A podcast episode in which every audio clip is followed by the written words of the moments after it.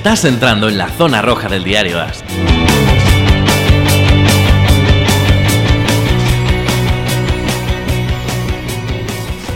Muy buenas señores, bienvenidos una semana más al podcast Zona Roja, edición martes. Ya sabéis, este programa que los lunes lo hago con Fernando Calás, yo soy Mariano Tobar y los martes los hago con Rafa Cervera. Rafa, ¿cómo estás? Estupendamente bien, Mariano, y bastante mejor, bastante más sano que muchos corebacks de la NFL. Sí, verdad, porque la epidemia que estamos viviendo en estas dos primeras jornadas, que yo creo que se anticipó y empezó con Andrew Luck, yo creo que no he vivido una cosa así en mi vida. Eh, Rafa, yo creo que jamás en la historia ha habido un arranque con tantas bajas y tan importantes, ¿no? Exacto, más bien con bajas tan importantes. Yo creo que eso es la, la clave del asunto. Y mira, eh, al final ya sea por epidemia, por lesión o por lo que sea, pero también el otro lado de la, de la manzana neoyorquina afectada con un cambio de coreba que ya Paco había pronosticado antes del inicio de temporada. Paco, ¿qué tal? Que no te hemos presentado. ¿Cómo estás? ¿Qué tal, Mariano? Una semana pues accidentada, ¿no? Había Drew Brees, no creo que se perdiera un partido desde hace muchos años, eh, o no se había perdido dos seguidos nunca, eh, Big Ben de 2016 tampoco, han caído ambos y yo tengo muchas ganas de ver a, Mason Rudolph, ¿eh? después del partido que hizo este pasado fin de semana. Sí que es cierto que lo hablaremos, pero tiene que ver con que siempre que sale un quarterback nuevo, pues lo tienen poco estudiado, pero, pero bueno, tengo muchas ganas de verle esta semana que viene. Bueno, y ya, eh, ya podemos hacer una. Eh, si queréis, hacemos un resumen. Es que eh, yo no recuerdo, de verdad, lo, primero lo que he dicho, tan más tan importantes lesionándose tan seguido. Pero lo que tampoco recuerdo es una, una semana. Normalmente, cuando empieza la temporada de la NFL, las noticias son los partidos y los análisis y las historias son, pues eso, un poco el fútbol puro y duro. Pero acabo la semana 2 eh, Fitzpatrick, Mika Fitzpatrick traspasado de Miami a Pittsburgh. Eli Manning sentado. Em, eh, Ramsey diciendo que se quiere ir de los Jaguars.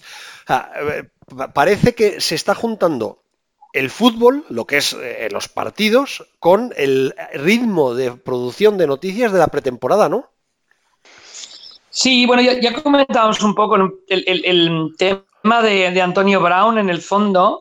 Em, que el poder comience a pasar un poquito a los jugadores o que puedan hacer lo que quieran, pues le da a, Ramsey la, posibilidad de decir que quiere que lo cambien, ¿no? Mientras que hace cinco o seis años lo hubieran suspendido y, se acabó la historia.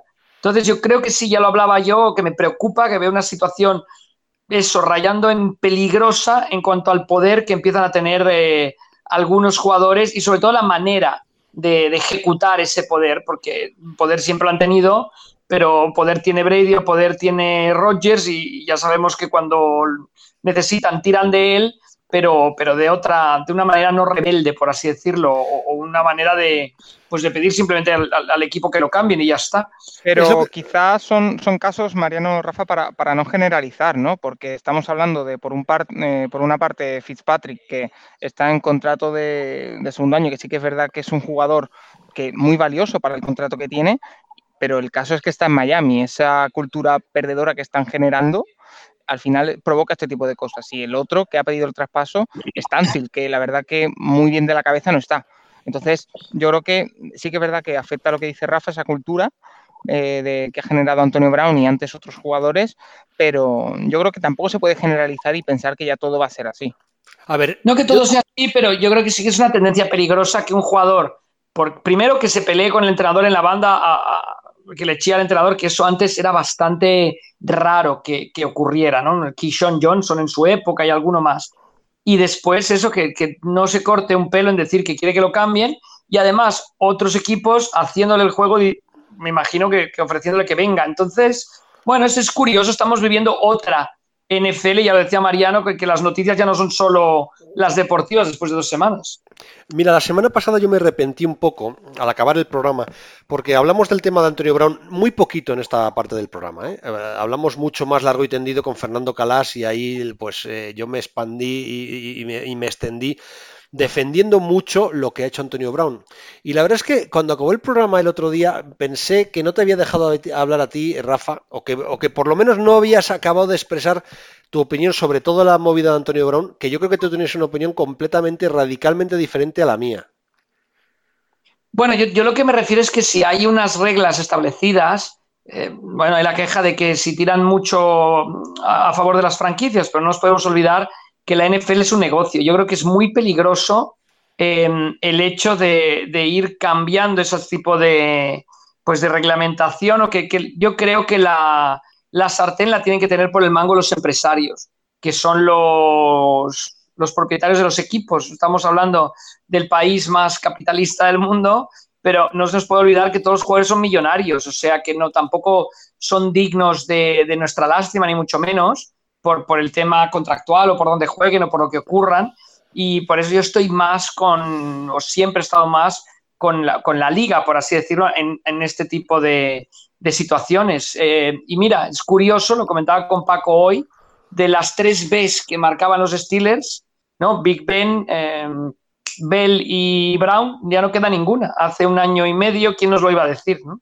Sí, pues no queda ninguna para esta temporada. ¿no? Y, bueno, yo, me, da un poco de esto, ¿no? El, que haya ese desequilibrio, el que los Patriots puedan tirar de este jugador, etcétera. Bueno, no, me, bueno es otra, estamos afrontando otra NFL y yo creo que después del convenio laboral, que el, el siguiente convenio laboral tendremos una NFL bastante, todavía más, más diferente a la que quizá yo estaba acostumbrado a ver y quizás es un problema más de edad mío que, que, de que Antonio Brown haya hecho lo que tenía que hacer o que ahora Ramsey esté actuando de una manera pues buena para Ramsey obviamente pero digo que peligrosa un poco para, para la integridad de la liga.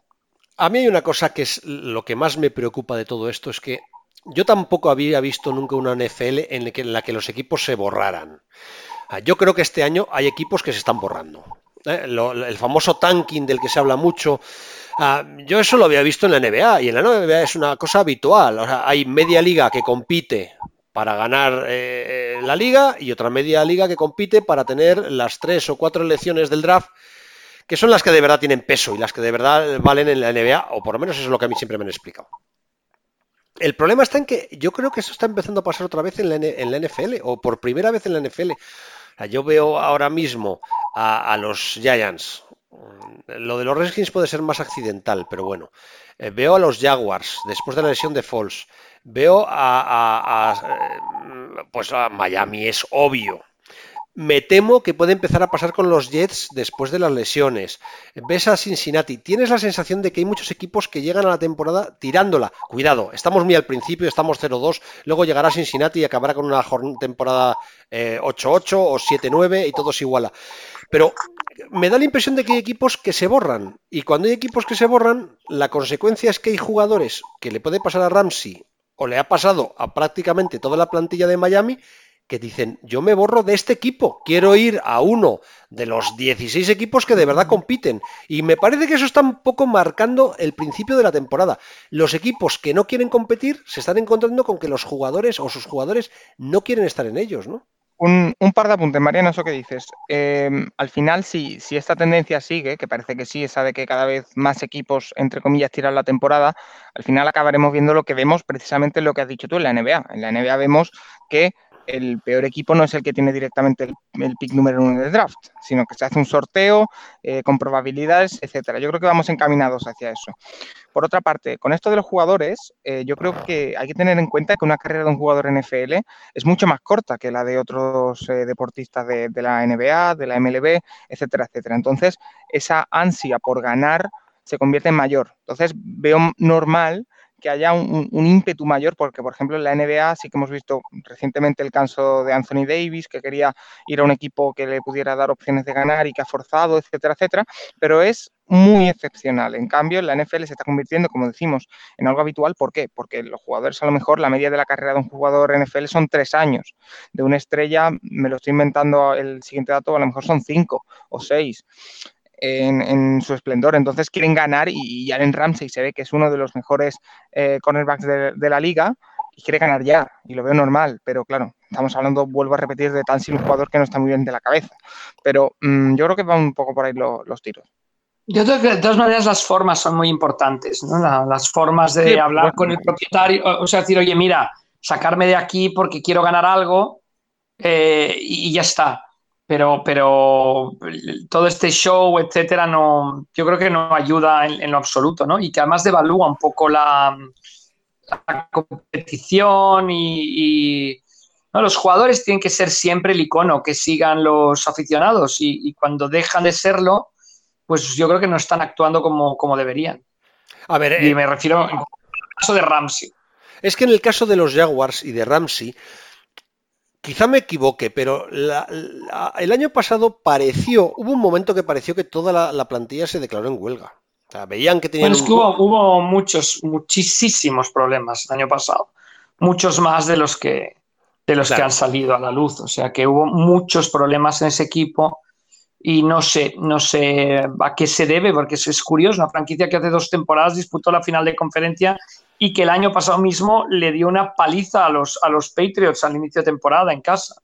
Sí, sí, eh, eh, empezaron bien, pero hubo un momento que en la plantilla debió de, bueno, de haber la sensación generalizada de no vamos a ninguna parte y luego se ve una falta de autoridad, me da la impresión, ¿eh? de marrón, de, todo el staff. O sea que ahí hay, entonces me da la impresión de que eso, que el año pasado los jugadores se vieron con la autoridad de declararse de alguna manera en huelga. Me da la impresión también de que Ramsey fue uno de los líderes porque la defensa del año pasado de, los, de los Jaguars se borró. O sea, directamente. Un enfrentamiento ataque-defensa, veo yo, Mariano. Que la defensa ha culpado el ataque de no. Bueno, de que los sobrecargaban, etcétera, etcétera. Yo creo que pueden ir por ahí los tiros. O sea, que no iba una huelga en general, sino yo, creo, que, estaban. que es verdad que puedo decir, eh, me revelo contra este ataque que no me da, no me da respiro. A mi argumento es más, estamos hartos de Borles la franquicia le ha renovado cuando este tipo es un matao y todos sabemos que es un matao, los defensas dejamos de jugar mientras esté Borles. Y lo que me da es que se han encontrado con la lesión de, de Falls se han encontrado ahora con que, eh, pues, a ver, el chaval que han puesto de, quarterback. Minshu, pues, ¿eh? ¿eh? todo el mundo se muere de risa con las fotos de Minshu vestido de, Elvis y haciendo el gamba y que, y que entrenaba con la coquilla y poco más y con gafas de sol y que era un cachondo mental pero en cuanto se ha acabado el cachondeo y el, y, el, personaje, hemos llegado a un partido de fútbol americano, segundo partido, este partido ya ha sido titular y lo que hemos visto todos es que mm, este chico da palo que da, que es muy poquito. Y además en un equipo en, lo que, en el que ya ha quedado claro que Fournet no puede cargar con tanto peso. Entonces yo creo que, ha cundido el pánico otra vez en la defensa. Se vieron con autoridad el año pasado para montar una y este año Ramsey ha dicho monto otra. Y a lo mejor esto es demasiado simplista, pero al final la vida muchas veces es mucho más sencilla de lo que queremos. ¿eh? Pues entonces la salida eh, para los Jaguars es eh, mandar fuera a Ramsey. Eh, un jugador que, por el que probablemente vayas a conseguir una primera ronda y que está el problema en el vestuario, tienes que aprovechar ahora que vale algo y sacarlo. Porque eh, a mí Minshu, debo decir, y como siempre, eh, que nos dicen mucho que vamos siempre al contrario, Mariano, a mí no me ha disgustado, pero evidentemente no es un quarterback estrella. ha hecho buenos números, buenas sensaciones, pero no es diferencial, eso es evidente. Y los Jaguars vuelven a tener el mismo problema que el año pasado quizá han pasado de un 4 que era Borges a un 6 que es Minshu, Falls era un 8, pero bueno, se quedan ahí en el 6, pero están 0-2 y al final eso puede provocar problemas de vestuario y si es un vestuario que ya viene enfermo, entre comillas, del año pasado, pues eh, pasa lo que pasa.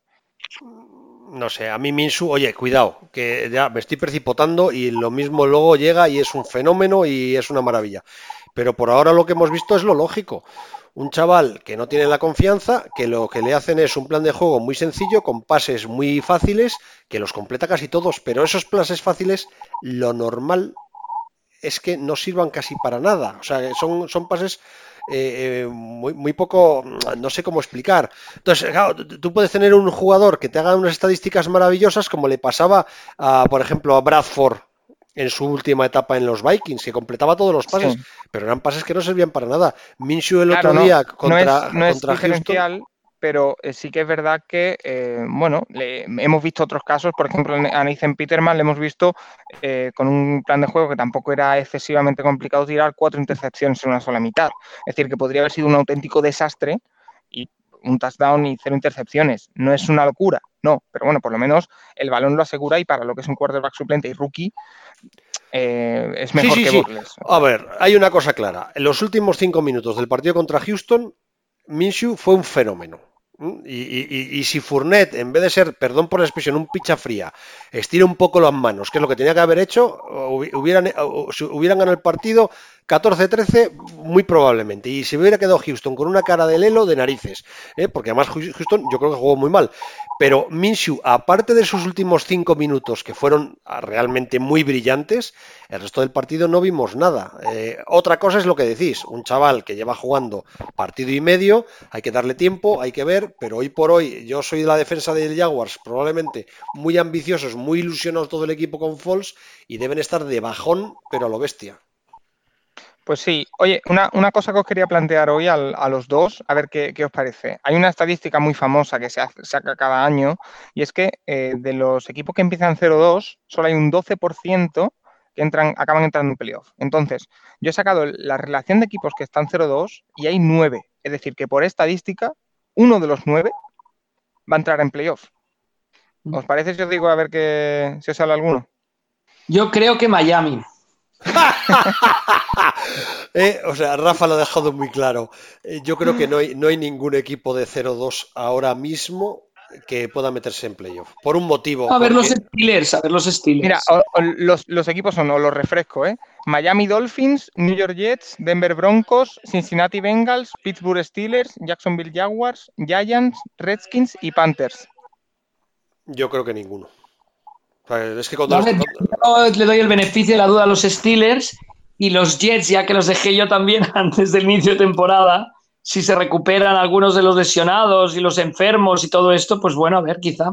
Es que los, Jets, en principio tendrían que ganar dos partidos automáticos, o sea que en realidad estarían 2-2 en estos momentos. Sí, los dos partidos de Miami los tienen ganados. Lo de Miami ya lo hablamos la semana pasada, y, pero es que es indecente. ¿eh? De verdad, es indecente. Ahora, eh, traspasar a, a Mika Fitzpatrick una primera ronda hace dos años.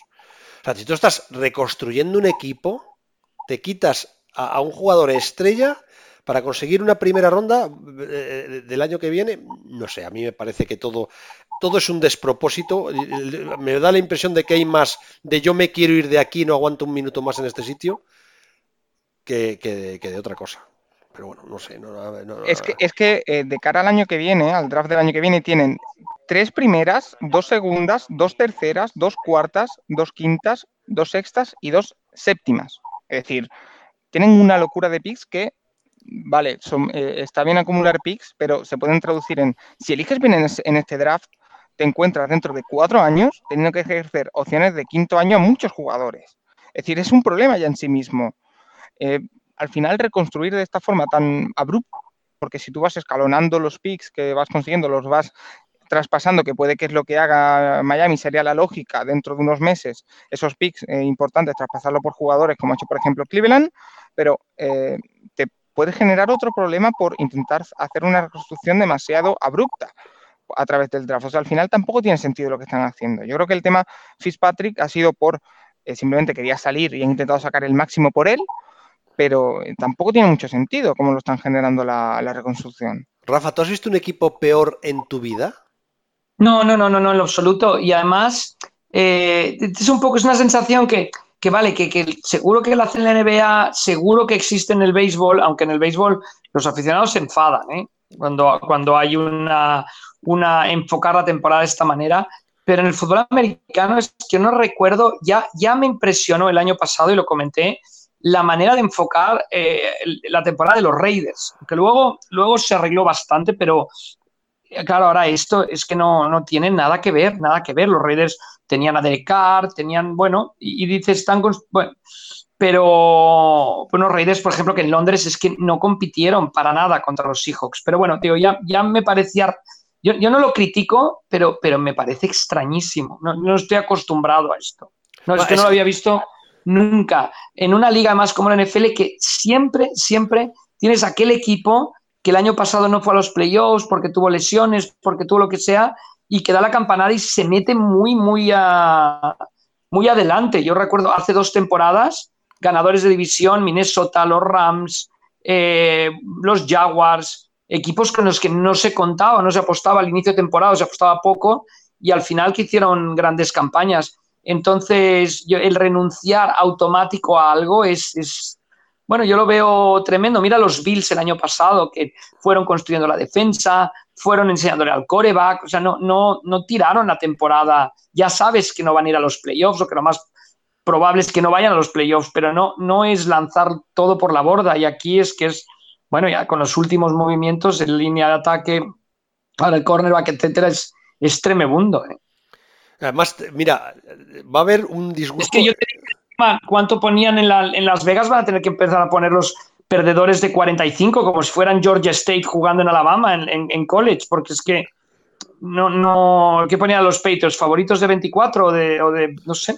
Es que por primera vez en mi vida pienso que van a tener que sacarlos de Las Vegas, de las apuestas de Las Vegas no van a no van a pagar las apuestas de los Dolphins pronto.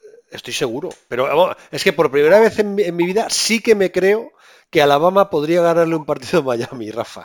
No, no, no, abramos ese melón, no abramos ese melón. Ah, es que no, es, no es decente. Además, y va a haber bronca, ya verás que la va a haber con el tema fantasy, ¿eh? Porque un equipo haciendo esto está desvirtuando la fantasy también. Los Survivors, se decía, se acabaron los Survivors. O sea, el que acierte, ¿no? Claro, por ejemplo. O sea, yo, yo hago los Survivors antes de empezar la temporada. Ya he fallado uno. Porque puse en la segunda jornada que los Titans iban a ganar a los a los Colts y mira, chico, me he confundido y probablemente la semana que viene o, dentro de dos quede eliminado porque tengo tres, opciones de, fallar. Es que no quise hacerlo fácil, que es poder poner todos los rivales de Miami y cuando me fallen los de Miami, pues irme a buscar, pues, eh, pues probablemente o, Cincinnati o ahora probablemente, pero no, intenté hacer una cosa, pero es que ya no tiene gracia, o sea, se lo cargan. Ah, eh, eh, en Fantasy este año, digo esta semana, la defensa de los Patriots ha sumado creo que más de 35 puntos por encima de 30 en todas. Es que te estás la defensa que normalmente pones lo primero que pillas, a partir de ahora en los Vibers va a haber bofetadas por coger a la defensa que juega contra Miami sin importar la que sea. O sea, quiero decir que no es alrededor de, un equipo haciendo lo que está haciendo pasan muchas más cosas que parecen muy tontas, pero para que el que sigue la NFL todas las semanas eh, eh, no, son tan tontas. ¿eh? Hay una cosa que me ha sorprendido y hago un cambio de tema. Em, Rafa sí que piensa todavía que con Rudolf los Steelers pueden meterse en playoff.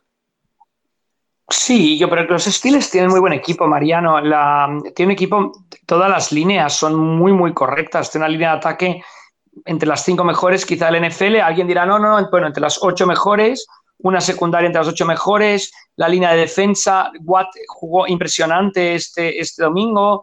Eh, yo, yo, no, yo no los contaría. Y, y bueno, eso mismo en la americana tampoco hay tanto de dónde escoger, yo creo. ¿eh? O sea, hay varios equipos que puedes ya descartar desde, desde el minuto uno.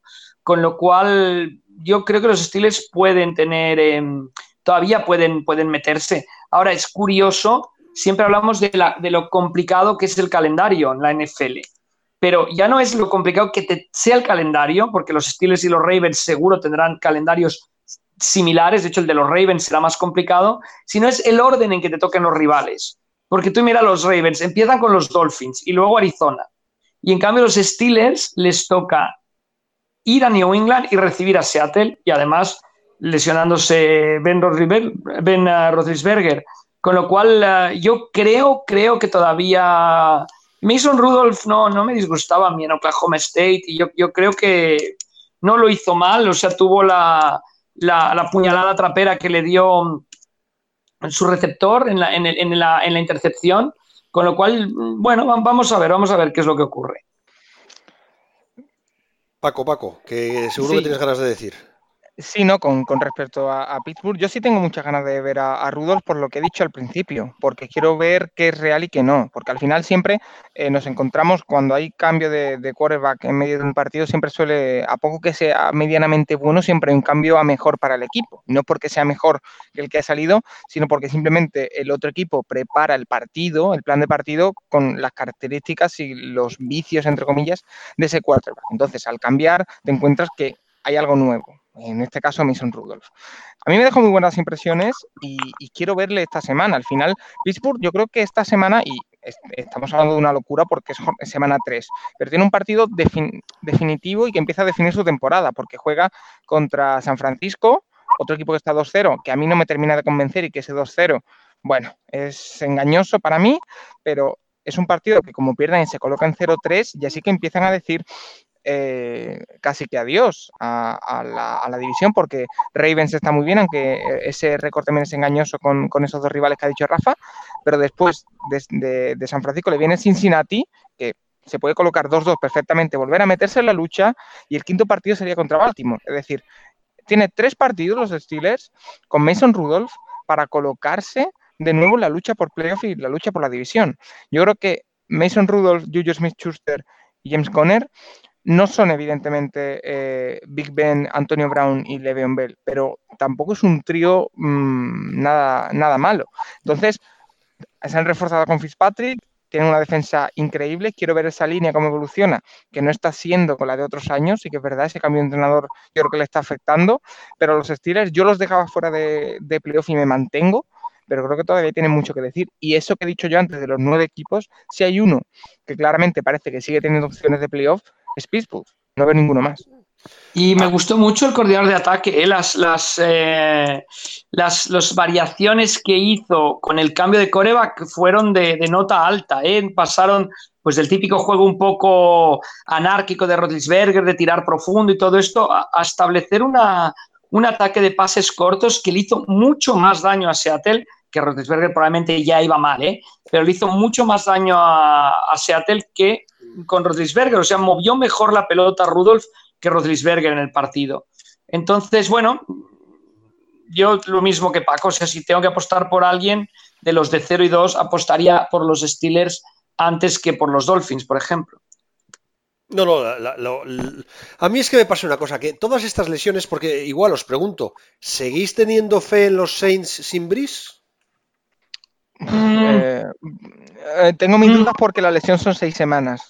Eh, tendría que mirar el calendario, te lo, te lo miro mientras, pero eh, Bridgewater no me dejó ninguna buena sensación. También es cierto que Bridgewater es un quarterback un poco más diésel que, lo que puede ser, por ejemplo, Mason Rudolph, o sea que le, cuesta más entrar. Pero bueno, tienen ahora Seahawks, Cowboys, o sea, dos partidos muy difíciles. Después tienen Buccaneers y, Jaguars. Yo no, lo descarto, no lo descarto. Tocados, ¿eh? Muy muy tocados, aunque sean seis semanas, pero muy, muy tocados. Y, en la nacional creo que cuesta mucho más meterse en los playoffs que en la americana. En la nacional hay muchísimos candidatos a meterse a los playoffs y yo, yo los veo, lo veo complicado. Lo veo complicado. A ver la división, Tampa Bay ganó, Carolina no está bien. Hablando de lesiones, Newton ya, ya, bueno, ya está mal. Y vamos a ver eh, Atlanta, que, que, fue de los equipos que resurgió esta semana con un Matt Ryan que no jugó un gran partido, pero que supo ser más Ryan y acabar sacando la, victoria ante una Filadelfia durísima, donde por cierto Arcega Whiteside atrapó su primer pase. Sí, es verdad. Primer pase de Arcega. Jugó bastantes eh, snaps, solo cogió un pase, pero mira, hoy está, aparece en la portada de nfl.com como uno de los Vibers interesantes de la semana, porque claro, eh, los, los, Eagles también se han encontrado con que su grupo de receptores Hago Lorestack eh, sufrió una conmoción, parece que va a jugar, pero bueno.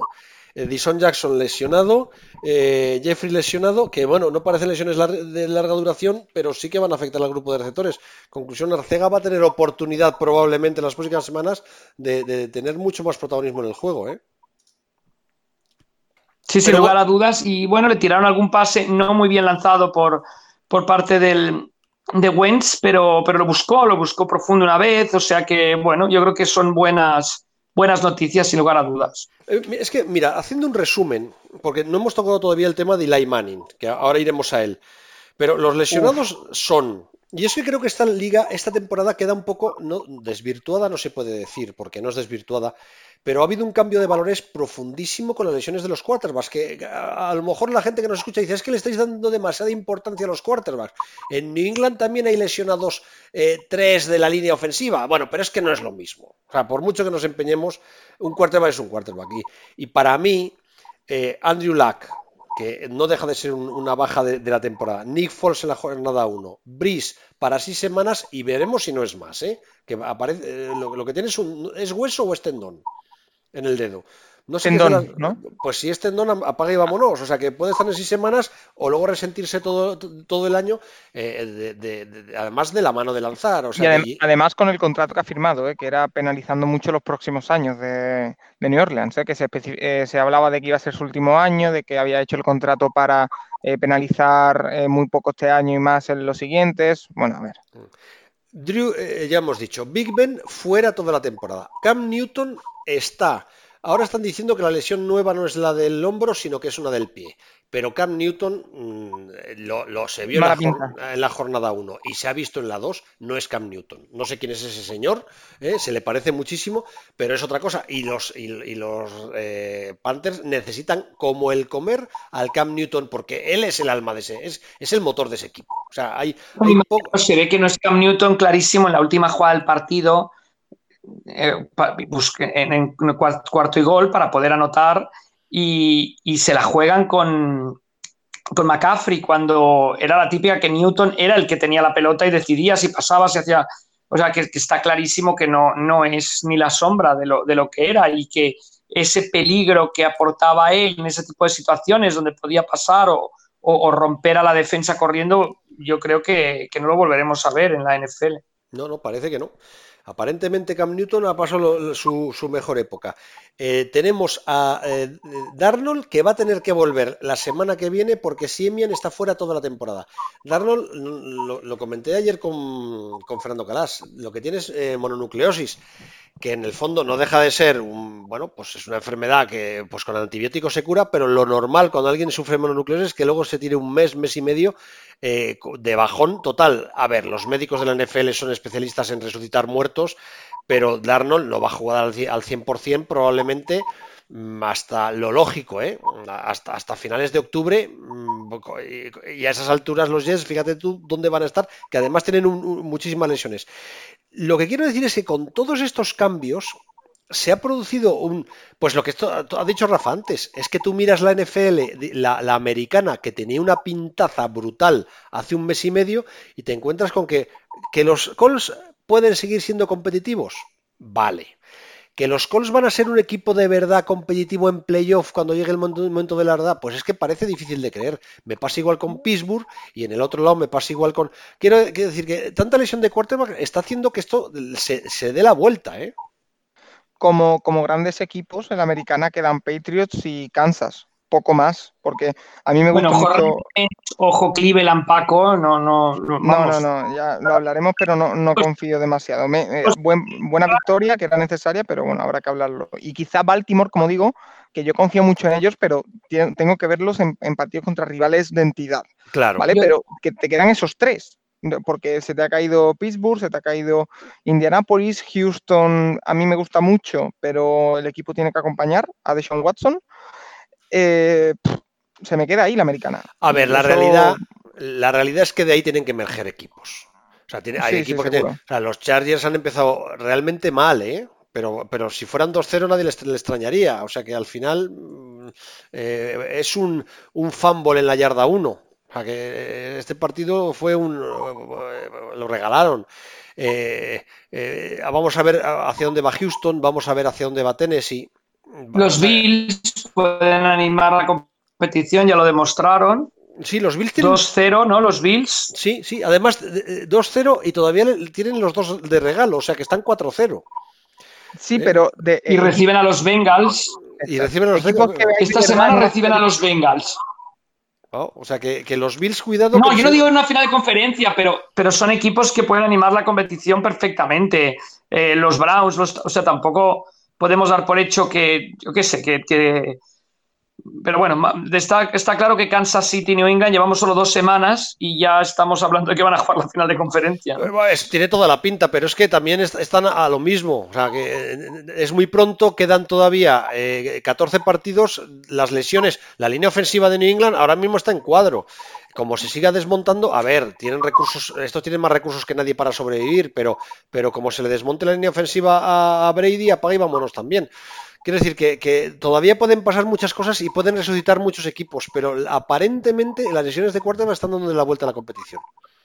Paco, perdona, que te he cortado antes. No, no, no, sí, sí. Eh, lo que te decía, equipos, sí, vemos, por supuesto, equipos interesantes, equipos que quiero ver, por ejemplo, se me ocurre, yo quiero ver a Oakland, que me está gustando mucho en este principio de temporada, pero de verdad equipos que con entidad y que de verdad puedan luchar por, en lo que digo, una final de conferencia, se me ocurren Patriots y Kansas. Ojalá que emerjan, ojalá que emerja Houston, que tiene eh, mimbres para ello, que Baltimore se, se mantenga ahí arriba, que salgan los Chargers hacia arriba, que los Browns, quién sabe, con ese potencial que tienen también eh, surjan, pero esa conferencia americana se me queda un poco hoja. En cambio, en la, en la nacional tenemos a eh, Dallas, tenemos a los Rams, tenemos a Seattle, a los Packers, o sea, hay muchos equipos capaces de, eso. Y ahora mismo la balanza está desequilibrada hacia la nacional, pero bueno, llevamos dos jornadas y queda mucho.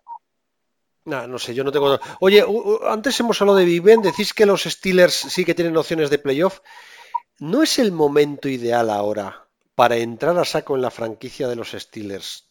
Mandar a tomar por saco, perdón por lo que digo, a Tomlin, empezar de cero y reconstruir esta franquicia ahora que tiene mimbres buenísimos, tiene una defensa joven eh, que puede valer muy bien para hacer una reconstrucción. Eh, yo es que creo que de verdad que la etapa Tomlin muere con... Yo, no, yo no tengo muy claro que Big Ben vuelva a jugar al fútbol americano. ¿eh? Pero, Mariano, eh, todo eso estoy de acuerdo. Creo que cambiar a Tomlin sería un soplo de aire fresco para Pittsburgh, pero mientras Big Ben siga ahí, no tiene sentido. Pero es que Big Ben sigue ahí. ¿Tú crees que Big Ben ah, va, a volver? ahora mismo sí, yo también creo que puede ser que no vuelva a jugar. Y si Mason Rudolph lo hace bien en estos partidos, se acabó Big Ben. Pero el tema es, mientras esté en plantilla y tenga ascendencia sobre el equipo, porque ahora mismo la tiene, no tiene sentido meter un, entrenador nuevo porque va a ser más de lo mismo. Al final te hace falta acabar con esta etapa de Big Ben y yo creo que en Pittsburgh tienen la idea de Tomlin va junto a Big Ben. En el momento va a haber ese cambio y entonces están construyendo. a ver, me he explicado mal. Me he explicado mal.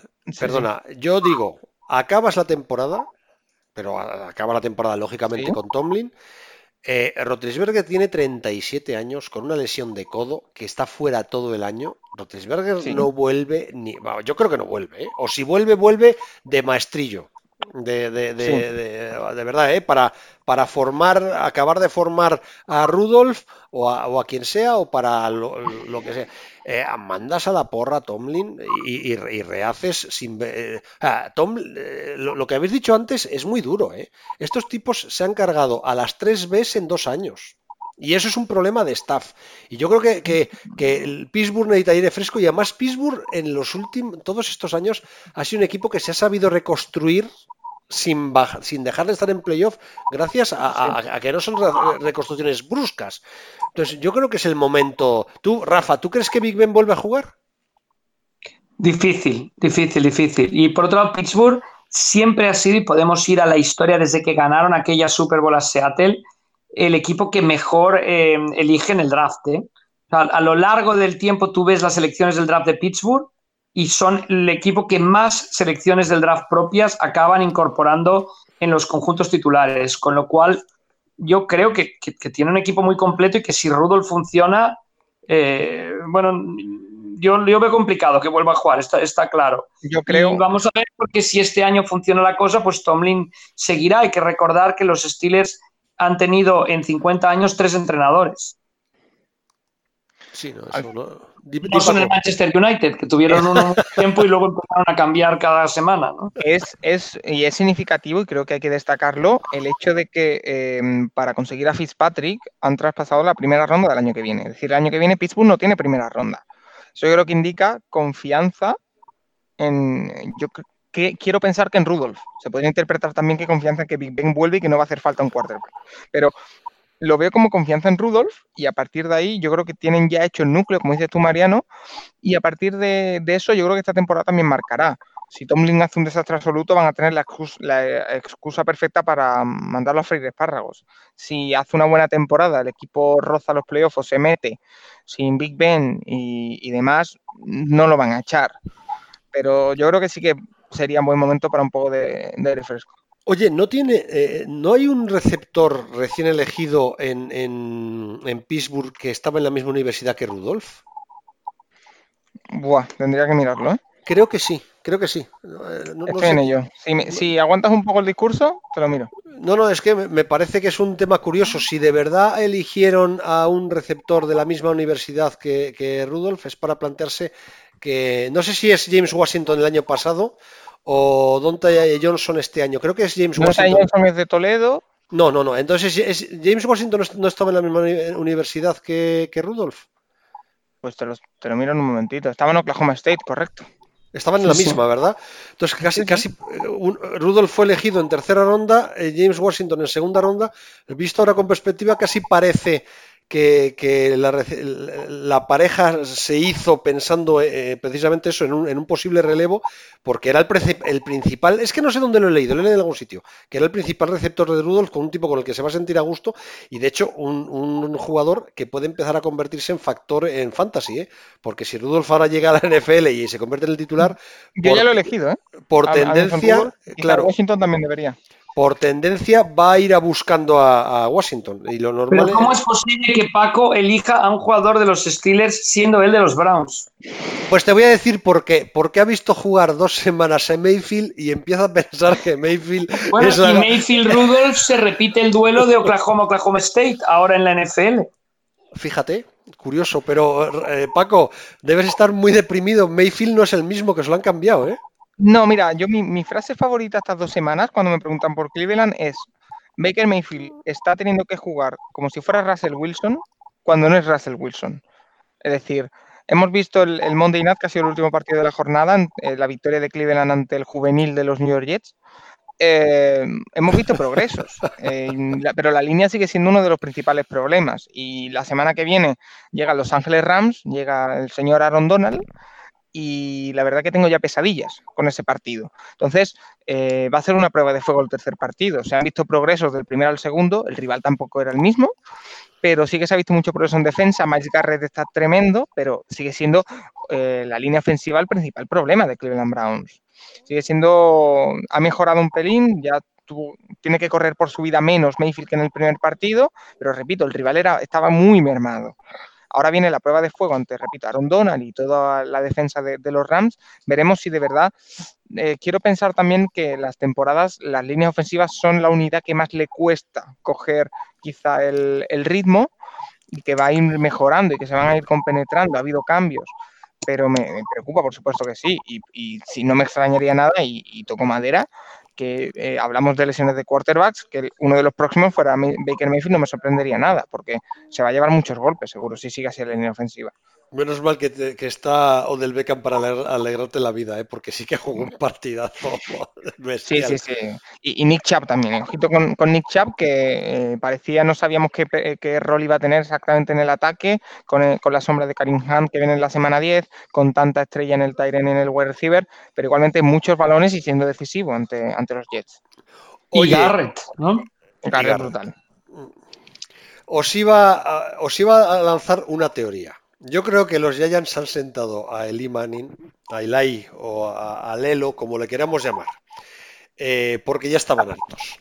Yo creo que se han hartado definitivamente, pero no, se han hartado de, que jugara mal. No, no, yo creo que no ese es el problema.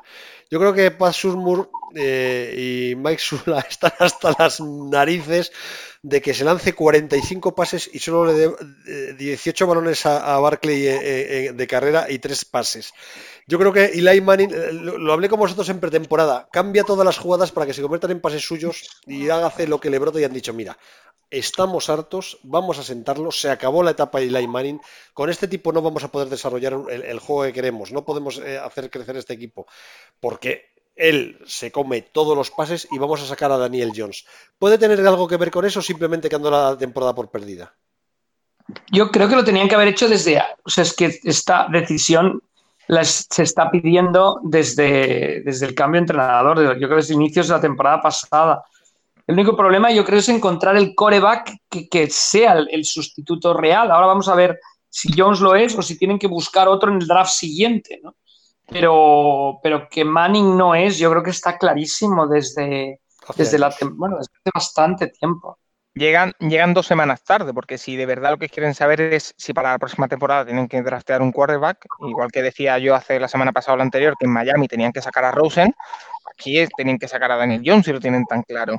Yo hoy, cuando he escuchado la noticia de que, bueno, el titular en la semana 3 va a ser Daniel Jones, como no he seguido excesivamente a los Giants, lo he visto muy de reojo porque no es un equipo que me interese demasiado después de lo que han hecho en, en verano, me he ido a las, a las estadísticas de la Manning esta temporada, porque tampoco la había visto hacer un desastre absoluto. Digo, a ver, a ver si es que mm, en, el, en el jugada jugada lo ha hecho desastroso. Bueno, ha hecho un 63% de pases completados, eh, tiene un, un, rate de 78, que no es, no es bollante, pero no está mal, pero si nos vamos más profundamente, el pase más largo que ha dado son 43 yardas solo, que es el mínimo de su carrera, eh, de, eh, de, pase más largo en una temporada, solo son dos partidos, pero bueno, dice algo. Solo el 2,2% de sus pases han sido touchdown, también el mínimo de carrera el año pasado, para que os hagáis una idea, era el 3,6%, y el QB rate, que es ese, ese coeficiente que calcula ESPN, que mezcla varias cosas de los quarterbacks, está en 30. Se mide de 2006, 30 es el mínimo en la carrera de Eli Manning. Entonces, eh, tampoco estaba haciendo un desastre, pero sí que es verdad que estaba bajando más todavía porque va en caída el Alemán y lo sabemos desde hace tiempo. Para mí dos semanas tarde, pero bueno, eh, aplaudo la decisión de, de, los Giants y ahora a ver, a ver el toro que se encuentra Daniel Jones, porque tiene la ayuda de con Barkley, que es algo bastante importante tener en el backfield la, salida de, de dárselas a con Barkley y también puede ir por donde tiene Mariano, que no sea simplemente por un desastre de rendimiento de Eli Manning, sino porque eh, necesitan hacer otro tipo de juego. Es que necesitan jugar algo al fútbol americano. Es que Eli Manning, pero no es este año, ya el año pasado y yo creo que más, más años, hay que remontarse. ¿eh? Es que no deja jugar.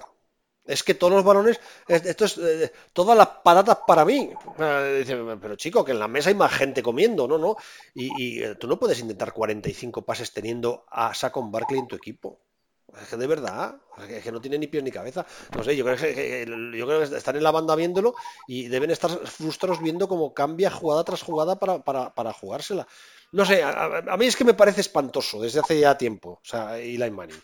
Y no sé si es tenían que haberlo hecho en la jornada 1, como dice Rafa, o, está bien hecho en la, en, en la 2. Pero lo, que tengo muy claro es que tienen todo el año para formarlo y lo más importante, para ver si es, eh, que es, la clave. Y si hacen un, un récord horrible, pues tendrán la oportunidad de volver a gastar la primera ronda del año que viene en otro quarterback. Hacerlo la semana 2 suena a improvisación. Y, la improvisación sí que es una constante en la NFL, pero no queda bien de cara a la galería. Yo creo que no han tenido, bueno, los arrestos de, de, de, de, poner en el banquillo a Manning de inicio de temporada. Paco ya lo pronosticaba. ¿Te acuerdas cuando estábamos viendo sí. que con el Baxan... Tú decías Manning y Mariano y yo decíamos, no, no, son incapaces los Giants de hacerlo. Y, y han sido. Y quizá han tirado, pues esto, porque a los Bills en casa, a priori, eh, por lo menos tienes que ser competitivo, ¿no? Y, y pero, pero bueno, al final, eh, yo creo que también es quizá el, bueno, debe ser el final de una era, ¿no? no, no los, los, Giants sí que tienen que pensar en el futuro, pero también haciendo en el presente como lo hacen con este, con este movimiento, porque con Manning no van a ningún sitio, una división que ya están a dos partidos de los Cowboys, eh, que ya empiezan a abrir brecha y los, los Cowboys serán muy difíciles de perseguir tanto ellos como los Eagles en esta campaña. O sea, los Giants no creo que tengan equipo para hacer nada con lo cual es una buena oportunidad, pues lo, bueno, estoy repitiendo lo mismo que ha hecho Mariano, o sea que ya está. Oye, eh, le iba a preguntar a Rafa, ¿qué es peor en Seattle, la línea ofensiva o la secundaria? No es ni tan mala una ni la otra. no, la línea ofensiva, lo que tienen que jugar los Seahawks es a correr el balón, o sea, siempre amenazar carrera, y entonces es cuando florece el ataque. En la primera mitad volvimos a ver un, un dropback de demasiados pasos de Russell Wilson y Russell Wilson no está cómodo ahí, uno, porque la estatura o sea, está más cómodo si va tirando más rápido y sobre todo si sale, si se mueve y, no tiene, Fede y compañía no son para ese tipo de bloqueo. Ahora, en carrera no bloquea más la línea de los, de los Seahawks, ni mucho menos. Entonces, bueno, yo creo que la línea de los hijos no es que sea mala, es que tiene unas características y, de buen entrenador y Schottenheimer lo hizo en la segunda parte, lo hizo toda la temporada pasada, que fue cuando a mí la verdad me ganó Pete Carroll como entrenadora de, de decir no, no, no, vamos a cambiar todo el sistema en medio de la temporada cuando habían empezado tan mal, pues yo creo que, sí, que es una línea para correr. Es como la línea de Oklahoma en su momento, como la línea de Army, estoy exagerando, ¿eh? Pero que, bueno, que está destinada más a correr y desde ahí pasar. Y luego, por otro lado, eh, la secundaria, bueno, falta adaptarse, em, pero tampoco lo hicieron tan mal. En, algunos momentos mal, yo creo que sufren mucho los, Seahawks cuando les tiran entre linebacker y, los, y los defensive backs. Ahí es donde en realidad sufren en, defensa de, pase. No sé, yo es que llevo viendo dos partidos a Seattle en defensa. Claro, después de tantos años acostumbrado a la Legion of Boom, ves esto y dices, ¿qué pasa? Y, a mí me parece que el juego. Fíjate que a mí me parece que el resultado del Steelers Seahawks es engañoso. ¿eh? Yo creo que jugó mucho mejor eh, Seattle que, que, Pittsburgh. Yo creo que lo de Pittsburgh fueron más bien arreones. También es verdad que el partido lo he visto, no lo, no lo vi en directo porque no pude. lo que he visto es un, pues el, los 40 minutos y ahí pierdes un poco la perspectiva, la perspectiva del partido. Pero yo creo que Seattle, como no mejore esa secundaria, va a tener complicado. es, llenar los zapatos del Thomas, que no es fácil. Eh, pero bueno, eh, yo creo que la, la, defensa de los Seahawks también ha cambiado un poco. O sea, lo que buscan es más dejarle muchas jugadas al rival hasta que al final los acabes pillando. Y, bueno, con Clowney también eh, presión. Es una defensa que, en las dos primeras partes eh, que han jugado, tanto contra Cincinnati como contra Pittsburgh, las han destrozado, pero en la segunda parte han jugado bastante bien y lo que dices, o sea, los Seahawks no podemos olvidarnos que dos touchdowns de Pittsburgh son por fumbles de Seattle, que Pittsburgh tiene la pelota dentro de las últimas 20 yardas de los, de los Seahawks, o sea que dos de los tres touchdowns vienen de errores del ataque que Carson tres fumbles en dos partidos, lo cual es ah, como mínimo inquietante. ¿no? No, no, es, llama la atención. Pero vamos, yo te digo, a mí me parece que jugó mucho mejor. Por eso lo de Rudolf me parece que, vale, está bien, todo el mundo se ha quedado con que jugó un buen partido, pero a unas posiciones de campo, eh, todo fue como muy extraño, ¿no? Eh, hoy además quería aprovechar, no sé si tú querías decir algo aquí, Paco, porque me, iba a ir directamente a los Bears, porque necesito la versión entrenadora de Rafa. Tengo varias preguntas para Rafa y, una de ellas, además, de un oyente, que ya me la hice yo la semana pasada. Me la hice la semana pasada y dije, esto tengo que preguntárselo a Rafa. Y luego se me pasó. Y, y entonces Aitor nos ha escrito y, cuenta lo de la semana pasada y yo lo quiero contar con lo de, lo de esta semana.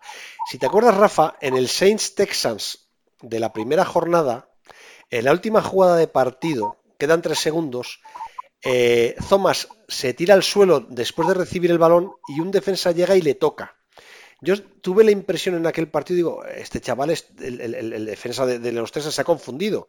Si no le toca, se agota el reloj. Hasta que tú no tocas a un jugador, por mucho que se haya tirado al suelo, el reloj sigue corriendo, supongo. Nos lo pregunta Aitor, ya te digo que yo me hice la pregunta, pero es que ha vuelto a pasar en este, eh, esta semana en el, en el, partido de los Bears contra los Broncos, que también quedaba eh, un segundo que además revisaron y yo creo que si el defensa de los Broncos no hubiera tocado al receptor de los Bears, se había acabado el partido, ¿no? Bueno, tiene que esperar a que pase el segundo y tocarlo, ¿no? Eso es, eso es. ¿Me explico? La, regla, la regla en la NFL, a diferencia del universitario, es que cuando un jugador cae al suelo sin que la caída al suelo sea provocada por un contacto con un rival, se le tiene que tocar en el suelo, si no él se puede levantar y puede correr con la pelota. Como en college no, en college un jugador cae al suelo está aplacado. Entonces aquí es un poco de tener cierto colmillo siendo defensa, si sabes que quedan tres segundos, eh, asegúrate que no te va a ir, pero espérate y cuenta tres antes de tocarlo, ¿no? Porque el, la pelota, el reloj sigue en marcha cuando el jugador está en el suelo y cuando lo tocan es cuando se detiene porque, porque está aplacado.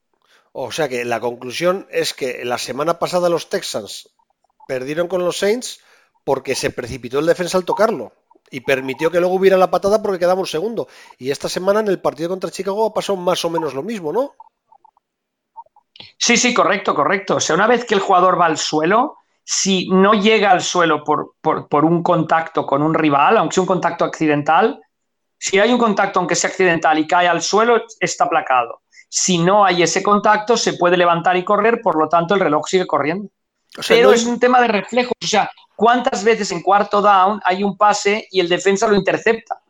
En vez de tirar la pelota al suelo, que ganaría terreno, porque empezarían donde, donde, se inició la jugada anterior al ser cuarto down, ¿no? Pero hay veces que los reflejos te matan, digamos.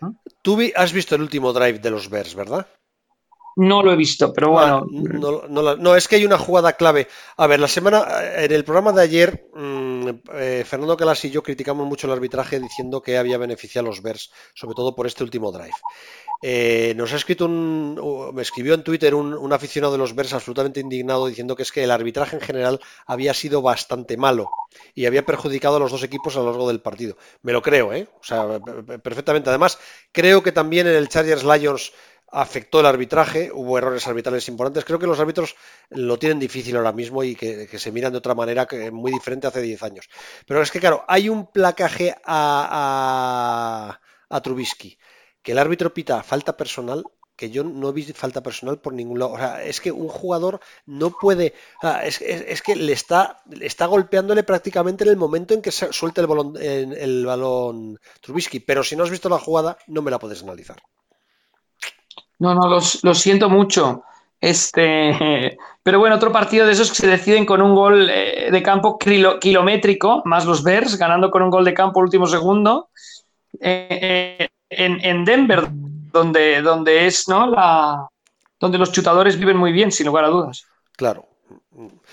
Pues es una pena. Y Trubisky, a ver qué tal, ¿eh? Trubisky, cuatro puntos fantásticos para los que lo hayan drafteado. Buah. No, Trubisky está empezando muy siete pases menos de en la temporada que Lamar Jackson. También te digo una cosa, si Trubisky llega a casa...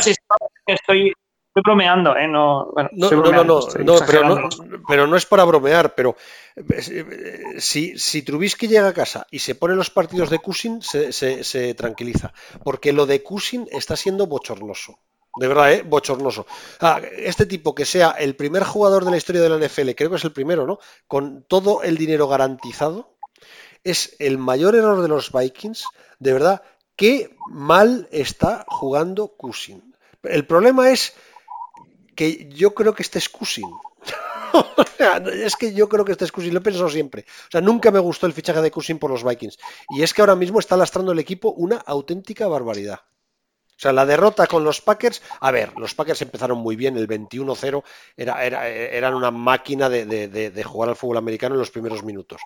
Pero después se desmontaron completamente, los Vikings impusieron además un juego físico eh, y, lo de Cusin fue vergonzoso. Yo entiendo que su línea ofensiva está mal, entiendo todo, pero chico, haz algo. Y la intercepción que se juega al final del partido, que bueno, es eh, es para decir, pero chaval, pero, pero que, eres un profesional que llevas muchos años en la NFL, no me fastidies. Porque es que entre los quarterbacks que se lesionan y entre los quarterbacks que son malos de narices, es que, eh, joder, estamos viviendo una NFL que vaya por Dios. Eh, eh Case Keenum, 5 pases de touchdown, 0 intercepciones, rating de 111,2 en la temporada. ¿eh? Yo vuelvo a insistir, ya lo sé que es hablar a, a todo pasado, pero que ahí el error de los. Yo no creo que Cousins sea malo, sino simplemente que, no era el coreback para ese equipo. ¿no? Cousins era un coreback para ir a los Raiders eh, con Gruden y, hartarse tirar pases, 70 pases, 80 por semana. creo. No sé, a mí me parece que ha habido unos, unos timos en los últimos dos o tres años. O sea, lo de Cousins me parece un timo. Lo de. Lo de el, de los Ravens, ¿cómo se llama? Se me dio el, el, Flaco. Lo de Flaco es otro timo. Eh, eh, a mí me parece que aquí hay gente que, se supone que tiene pedigrí y no tiene, no tiene ni media bofetada. Y pagados como si fueran Brady Rogers y compañía, ¿no? Quizá eh, ahí está la diferencia. Ahí está el problema. Oye, tengo otra pregunta, Rafa, para... Mm, no, me ha escrito a ver dónde está, la tengo aquí. Sí, me ha escrito Guillermo González preguntándome, dándole vueltas al tema del casco de Antonio Brown. Él me pregunta, eh, vamos a ver, el casco con el que juega un jugador lo elige él. Pero las protecciones también las elige él. El resto de las protecciones que lleva en el cuerpo las elige él. Se las impone el equipo. Hay unas posiciones en función de la posición. ¿Cómo son las protecciones de, los jugadores? ¿Quién decide qué se pone y qué no se tiene que poner? Yo creo que, bueno, la respuesta unas, hay unas protecciones generales que varían por, por, protección, por posición. Obviamente no es lo mismo la coraza que lleva un línea de ataque que la que lleva un wide receiver, que tiene que tener más movilidad, etcétera.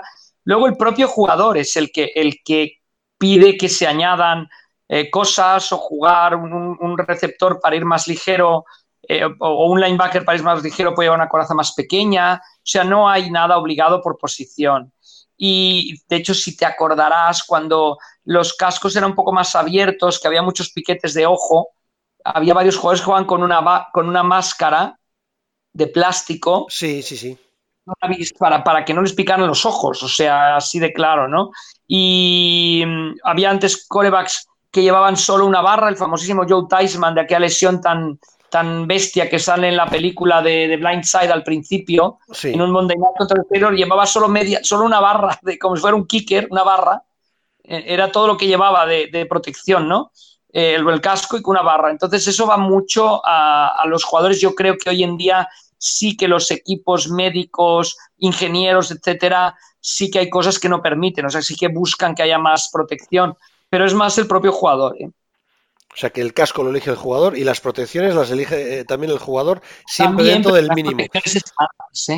Sí, a mí, a mí, me llama la atención, por ejemplo, Cushing lleva una protección de costillas brutal siempre, que parece que tiene eh, a, mitad de la barriga, o sea que efectivamente cada jugador tiene... La de costillas no es obligatoria, por ejemplo, hay protecciones en la NFL que sí que son obligatorias, la de costillas no lo es, es elección del jugador llevarla. ¿Cuáles son las obligatorias? Eh, bueno, hombros, eh, em, la, que te protege los cuádriceps, que no sé, normalmente no, la que o sea, protege cuádriceps, hombros, el casco, eh, pues no sé, creo que ya está. y, creo que hay una, espinillera también, algún tipo de espinillera. Oye, quería comentar con vosotros.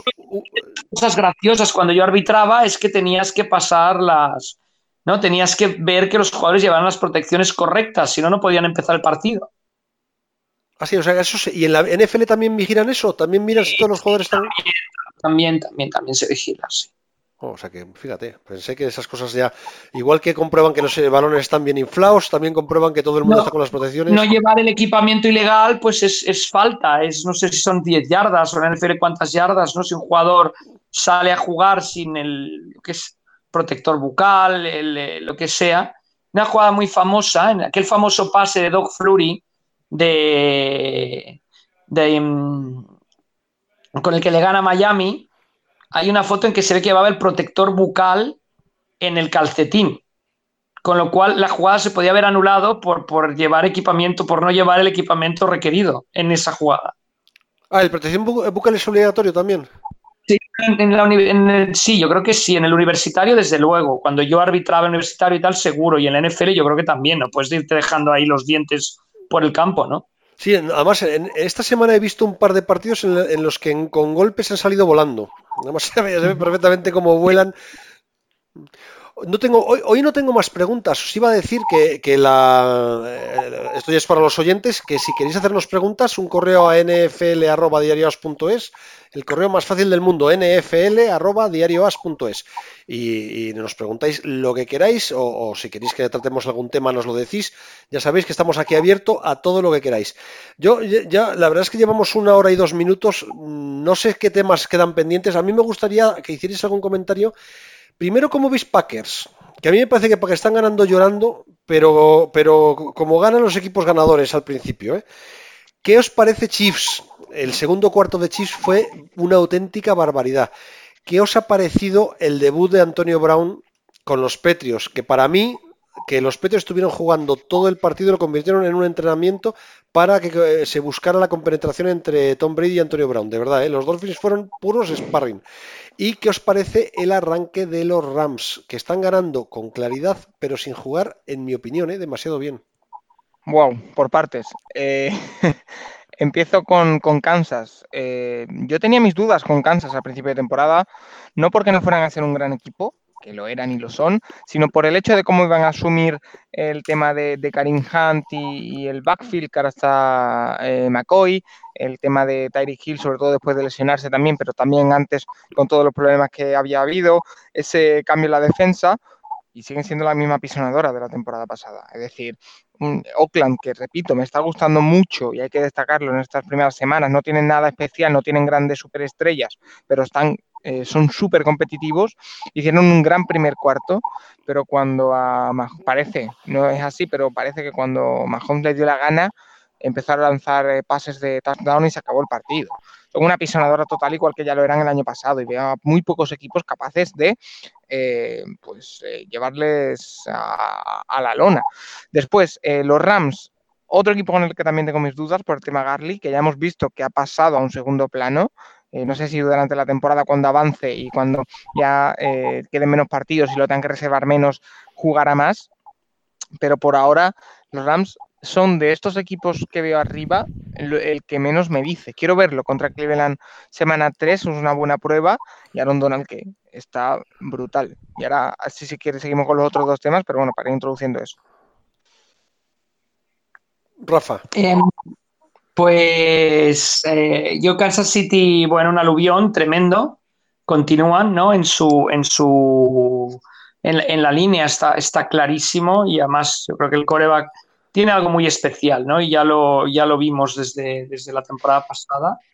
Los Rams, yo creo que muy bien en defensa, el ataque en cambio con ciertas dudas, vamos a ver cómo... Pero bueno, dos buenas victorias de momento, también, también hay que decirlo. Y mm, Antonio Brown, bueno, ya, ya, veremos qué tal. Sí que tienes razón, ¿eh? que fue un poco fue un poco un juego, bueno, fue un, entreno con, ¿no? Dice que dices tú, Mariano, que septiembre es pretemporada, pues nunca más que este partido para ser una pretemporada. Y, la otra pregunta es que Green Bay, eh, Green Bay. Lo veo bien, lo veo, lo veo excesivamente sólido o, temerariamente sólido para los rivales en defensa. Yo, me, han, me han sorprendido mm, positivamente en, defensa, sobre todo. Es, curioso. Es, que hay que tener en cuenta que, Green Bay ha jugado en las dos eh, primeras jornadas con, probablemente dos de las cinco mejores defensas de toda la liga, que es la de Chicago y es la de eh, Minnesota. Y han salido airosos y mm, sí que un poco llorando, pero tampoco han sufrido en exceso. Es decir, yo creo que les he, visto, les he visto sobre todo contemporizando muy bien el, el, partido y no, no asumiendo errores del pasado. Es decir, en el pasado dependían en exceso de la genialidad de Rogers y ahora yo creo que aprovechen la genialidad de Rogers para dar un paso más. la muestra es el partido de, Chicago, que eh, sufren mucho en ataque, pero en defensa controlan muy bien a, Chicago y controlan muy bien a Trubisky. Eh, Aaron Rodgers hace un drive que es una genialidad, touchdown, y a partir de ahí viven y ganan en, eh, contra Minnesota. Empiezan 21-0 con el ataque jugando muy bien y Aaron Rodgers jugando muy bien y a partir de ahí contemporizan. ¿Que les ha costado ganar los dos partidos? Sí. ¿Que los dos rivales eran de mucha entidad? También. Me gusta mucho lo que está haciendo Green Bay y con respecto a Antonio Brown, un apunte solo. Cuidado porque se le puede complicar el tema extradeportivo. Eh, ha habido ya otra, otra mujer que le ha acusado también de, de agresión sexual. Cuidadito, que si va a ver con la NFL en estos días, a ver cómo acaba eso, porque al final eh, se le está complicando mucho el tema y eh, los Patriots son temibles con Antonio Brown, pero también los Patriots son un equipo que no se tiene con, tonterías, que a poco que haya mucho ruido, eh, pueden prescindir de él igual que lo trajeron. ¿Y qué opinas, Mariano, de Frank Gore? Cuando la media de un running back en NFL son tres temporadas y está empezando la 15 y como si fuera la primera el otro día llevando a los Bills a la victoria. ¿eh? Sí, los Bills me están gustando mucho. ¿Te acuerdas que hablábamos en pretemporada que no sabíamos cuáles iban a ser los Jets o los Bills, el equipo que iba a, dar guerra durante toda la temporada? Tú apostaste por los Bills y yo por los Jets, o sea que... No me acuerdo por qué apostamos cada uno, pero los Bills están jugando muy bien, de verdad que están jugando... A mí me parece que están haciendo un fútbol muy... Eh, además, con, una cosa que yo creo que además eh, hablaste tú mucho de esto en, pretemporada. Tú, tú, tenías, como consigan que ellos salen, se, se, asiente, es un tipo que tiene un liderazgo muy grande y, que puede tirar muy, muy, bien del equipo. Y es que tienen una defensa muy potente, Frank Gore, que es incombustible, y, y salen, cuando tiene que aparecer, aparece muy bien. Y parece que ha, arreglado bastante los problemas que tenía de Mirilla, ¿no? Sí, sí, sí, y además no creo, desde luego no es un superestrella ni mucho menos, pero tampoco necesitas mucho más con ese equipo. Y, sí, a mí yo, me impactó mucho la, campaña pasada con hacer a veces lanzamientos horrendos. Esto, ¿no? La capacidad de, echarse el equipo a las espaldas, de liderazgo, y hoy en día un coreback la mitad del juego es ese. Cuando tienes las dos como Brady, pues entonces ya eres imparable. Pero yo creo que, para la juventud me impactó muchísimo. Yo, creo que no he visto un coreback desde Russell Wilson llegar a la NFL y, convertirse en el, en el, líder clarísimo, a pesar de su juventud, de, su equipo. Y eso que probablemente él tiene menos argumentos técnicamente hablando que, Wilson, de momento. ¿Sabes lo, que me parece? Que está comodísimo con John Brown. Ha, creado ahí una especie de vínculo con, él le busca permanentemente y, es como que le da confianza. Entonces eh, ve a John Brown y lanza el pase y te iba a decir que lo lanza mejor, eh, que, al final en los quarterbacks pasa, ¿eh? eh y eso tú me lo has explicado alguna vez, o sea que, que la clave para un quarterback es, que los receptores, que, el punto de destino sea un punto en el que se fíen. Y a mí me parece que le está ayudando mucho a, a, Josh Allen la, eso, la química que encontró con John Brown. Y John Brown es curioso, probablemente uno de los mejores receptores de los últimos años del NFL y siempre ha pasado desapercibido. O sea que también da gusto que, bueno, que, brille, ¿no? Porque es, velocísimo, supera muy bien a las secundarias y mira, pues vamos a ver si, si Búfalo, aunque frío, se convierte en su hogar. A mí no me extrañaría nada que Búfalo este año, de verdad, acabara, eh, como coja carrerilla y empiecen a coger confianza, acabe siendo un equipo, no me extrañaría, de verdad, de ronda divisional o similares. Estamos hablando, estamos muy pronto, estamos eh, las sobrereacciones de las primeras jornadas pero tú vas viendo las lesiones de quarterbacks, vas viendo cómo están cayendo eh, equipos y dices, como este equipo, con lo sólido que es, se mantenga con un calendario relativamente sencillo. Yo no sé en el orden, eh, cuál es el orden del calendario de los Bills, pero lo que decís, ahora juega contra Bengals, que en teoría es una victoria, no digo que sea sencilla porque los Bengals no están jugando mal. Lo que pasa es que también es verdad que el resultado de los Bengals de esta, semana es falso porque casi todo lo consiguieron en los minutos de la, de la, de la basura. ¿eh? Pero los Bills pueden acabar la temporada con un récord muy, muy, muy interesante. Es curioso, Mariano, porque después de Cincinnati reciben a New England, que sería un partido muy interesante, los dos presentándose ahí con un hipotético 3-0. Luego tiene un desplazamiento difícil a Tennessee, descansan y luego en cinco semanas juegan dos veces contra los Dolphins. Entonces, bueno, no, no está mal el calendario de, de, de inicio. Ahora, tienen un, cierre complicadísimo, van a Dallas, reciben a Baltimore, van a Pittsburgh, que puede ser un duelo por playoffs ahí, van a New England y reciben a los Jets. Pero bueno, yo creo que sí pueden plantarse después de 10 partidos con un 7-3 y, y entonces estarían muy, muy bien ubicados. Sí, sí, no, no, está. Es que antes, cuando estábamos hablando, estaba mirando el calendario de los Packers para ver lo que tienen por delante, porque ahora tienen que recibir a los Broncos, que es un partido que deberían ganar, y luego reciben a, Filadelfia en Lambo Field, que es un buen otro buen termómetro para ver su estado. Y luego viajan a Dallas, que es un partido muy complicado, difícil, pero es que se pueden encontrar después de estos cinco partidos durísimos, o sea, dos rivales divisionales eh, tremendos, Eagles uno de los favoritos para ganar la Super, para llegar a la Super Bowl, Cowboys otro favorito para llegar a la Super Bowl, como, como pasen este arreón inicial de la temporada con un 4-1, eh, cuidado con los Packers que después la cosa, a ver, tiene altibajos, ¿eh? porque el calendario de los Packers no es sencillo. Pero, pero a mí me parece que es que no está jugando bien Rogers, pero sin jugar, pero es que está jugando contra una defensas muy duras. Como Rogers coja ritmo y se vean cómodos y además eh, estos Packers empiezan a oler fenomenal, ¿eh? empiezan a oler muy bien. Oye, llevamos una hora y, trece minutos. Por un lado tengo a Paco callado desde hace un rato y por otro lado tenemos que empezar a hablar ya de universitario para que no se nos vaya el programa a hora y media o más largo. Bueno, pues empezamos con universitario, ¿no? Sí, nos hemos dejado algo de NFL, de noticias, de novedades. que... a, mí, a mí yo solo una cosa, dos, una noticia muy breve y una cosa que quiero destacar.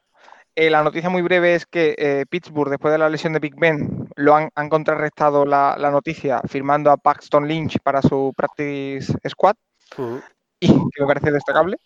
Y después yo quiero destacar a Dallas y su ataque, muy básicamente, ¿eh? que Dak Prescott parece otro, bueno, no parece otro, yo que lo he defendido durante toda la temporada pasada, me congratula verle jugando tan bien, y esa figura de, de Kenneth Moore, eh, que está destacando ese niño de 14 años que dirige la jugada desde la banda, eh, me parece que es una de las sensaciones de la temporada, y habrá que seguirle muy, muy de cerca.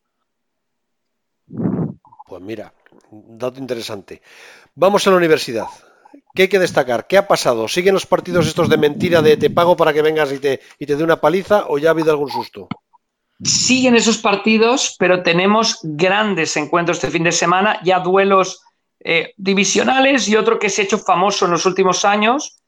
Eh, temprano el sábado, Wisconsin recibe a Michigan, duelo de dos rivales acérrimos. Wisconsin está el número 13, Michigan jugando mal el número 11. Vamos a ver qué ocurre. El partido se juega en Wisconsin, en, eh, en Madison, en la capital del estado. Después tenemos también interesantísimo el Georgia Notre Dame. Georgia número 3, Notre Dame número 7. Son dos equipos que, aunque no están en la misma división y mucho menos, se han ido enfrentando bastante en los últimos años. Y vamos a ver qué ocurre. Ese partido, sin lugar a dudas, va a sacar chispas. Y por último, también interesantísimo duelo divisional, Auburn, que visita a Texas A&M. Ojito con ese partido, ¿eh? Con el... Auburn sería el favorito, pero el partido se juega en Texas, en College Station, y ahí no es, no es nada fácil ganar contra los agricultores de Texas A&M. Y, y, no sé, poco más que contar. Lo demás, bastante esperado todavía. Sigue ganando Clemson, obviamente sigue ganando Alabama. Oklahoma le metió una paliza a UCLA tremenda, donde Chip Kelly, pues si no se arreglan mucho las cosas, hará las maletas muy pronto. Y no sé qué más, Paco, que, que contar. Bueno, eh, poco más. Al final estamos. Es lo que decíamos la semana pasada. Esto va cogiendo calor y sobre todo cuando lleguen los divisionales, como por ejemplo ese partido ese Auburn, Texas A&M, equipos ranqueados, entonces veremos eh, cosas. Porque por ahora vemos 51-10 de Ohio State contra Indiana, Notre Dame ganando 66 a 14. Están cogiendo calor todavía los, equipos y por ahora eh, importante ver cómo, cómo van eh, yendo lo, los equipos, que no haya ningún upset.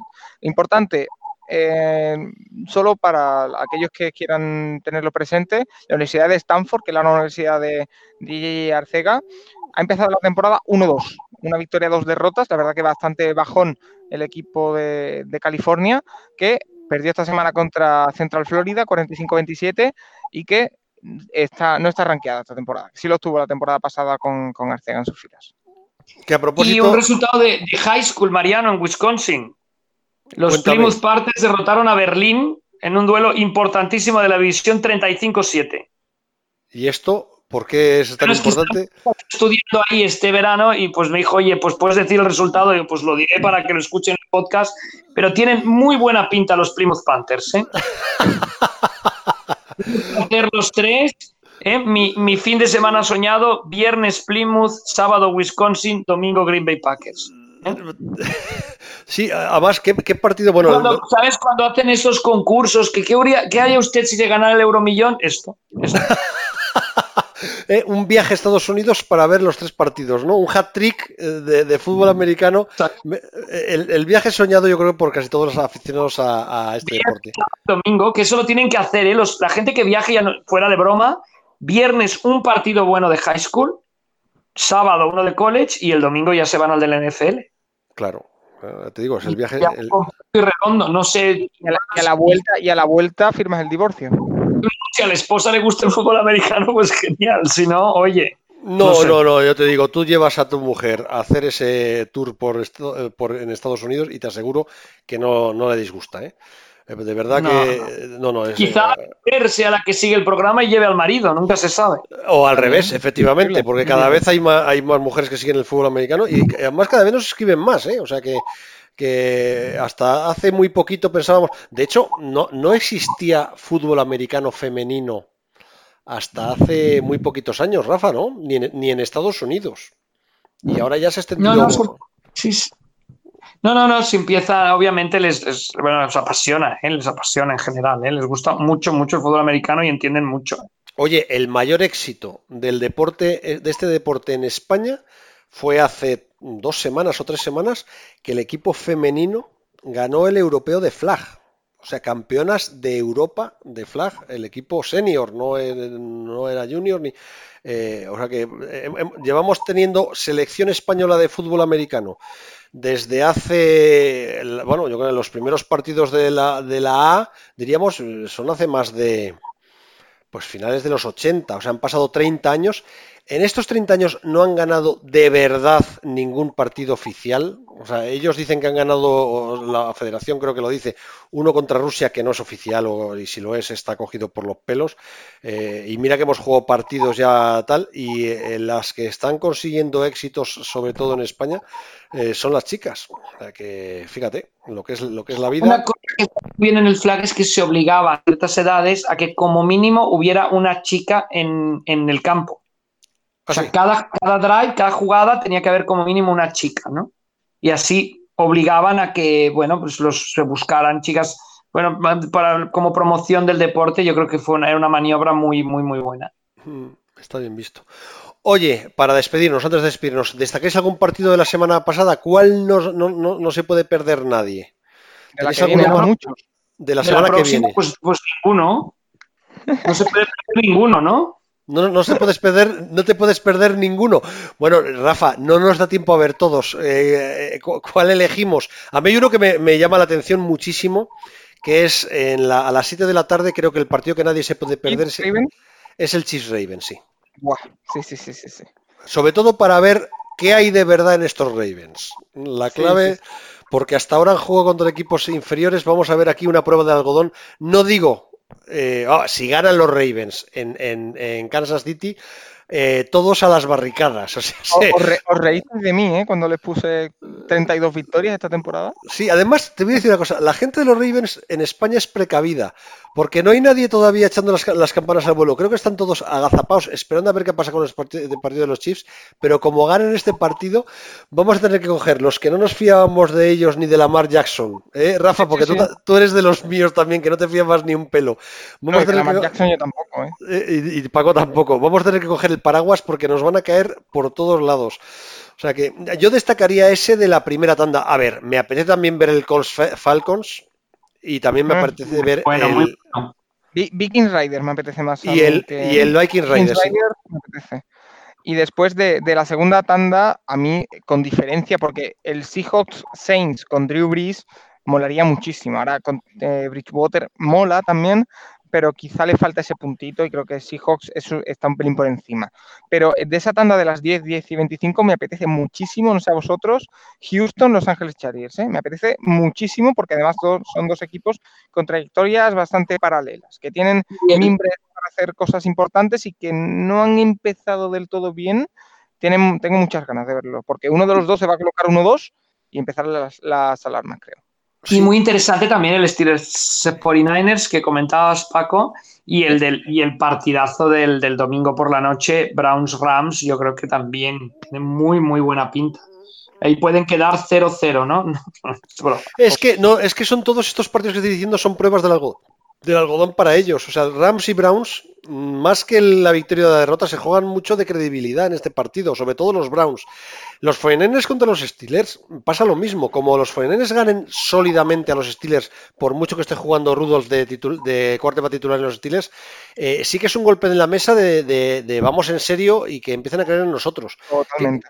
¿Qué es lo que Sí, me sí. pasa con el Colts Falcons? Que como los Colts, aunque juegan en casa en Indianápolis, ganen a los Falcons, eh, aquí ya Paco sí que tengo que envainármela definitivamente y darte la, la razón de que los Colts con ese quarterback pueden hacer eh, muchas cosas. Y pasa un poco también en el Vikings Riders. El Vikings Riders es un partido en el que Cushing se está jugando, te iba a decir casi hasta la titularidad. No, llego ¿Quién tiene por detrás? no llego a ese extremo, pues es que eh, el- me da la impresión de que no tiene prácticamente nada. O sea, eh, lo tiene todo más claro que el agua. Espera que te lo miro porque eh, estoy abriendo. Menion. Sí, Son Menion. Pues sí, no tiene nada. No, no tiene nada. Oye, Kaepernick se está ofreciendo a los equipos que, que necesitan quarterback, ¿eh? Dice que esta es la mejor forma de su vida. Kaepernick puede estar donde, quiera, pero lleva demasiados años sin jugar en la NFL y, y habrá que ver si puede volver de verdad o no. Pero bueno, una hora y veinti, casi 24 minutos. ¿Nos queda algo por contar o llevamos ya un buen rato hablando de fútbol, eh? Pues sí, no, yo creo que queda un poco por contar y, mucho por, por, ver, ¿no? Eh, quizá eh, lo que hemos dicho, estas dos semanas ha habido mucho fútbol, pero quizá eh, por primera vez en mucho tiempo, no sé si os pasa, yo creo que nos centramos tanto en lo que está pasando deportivamente, porque pasa, el tema de traspasos y demás, pero porque nos noto, a mí y en general, un ambiente muy precavido. No se están lanzando campanas al vuelo con casi nada, y eso es diferencia de otros años para mí. Entonces, eh, a partir de semana 3 ya podemos empezar a, mirar eh, tendencias más serias y, como hemos dicho, muchas pruebas del algodón y empezar a tomar conclusiones. Así que una semana súper eh, decisiva que empieza el, con, esta tanda el, jueves y con, un partido que, bueno, el Jaguars Titans, que no, no, no me dice mucho, pero seguro que es interesante y que va a dejar muchas, muchas, las primeras conclusiones de la temporada. Pues un abrazo muy fuerte, Paco, Rafa, me ha sido un placer como toda la semana estar con vosotros y hasta la semana que viene. Hasta la semana que viene. Hasta luego, Dios.